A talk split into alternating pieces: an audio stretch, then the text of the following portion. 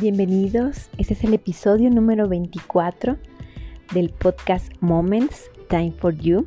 Yo soy Joan Ordaz y me encanta saludarlos.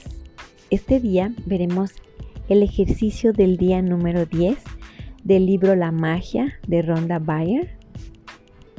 Se llama Polvos Mágicos. Lo que tú das de corazón lo recibes por 100 debemos de sobre todo agradecer, tener esas oportunidades para agradecer a los demás por su tiempo principalmente, por algún servicio recibido, por la ayuda que podríamos solicitar en algún momento y que nos la otorgan. Cuando des las gracias a esas personas, mírale a los ojos para que puedan llegar así los polvos mágicos. Envía polvos mágicos a las personas que se acercaron durante el día. Y agradece precisamente esa oportunidad de haber participado con ellos en ese espacio y en ese tiempo.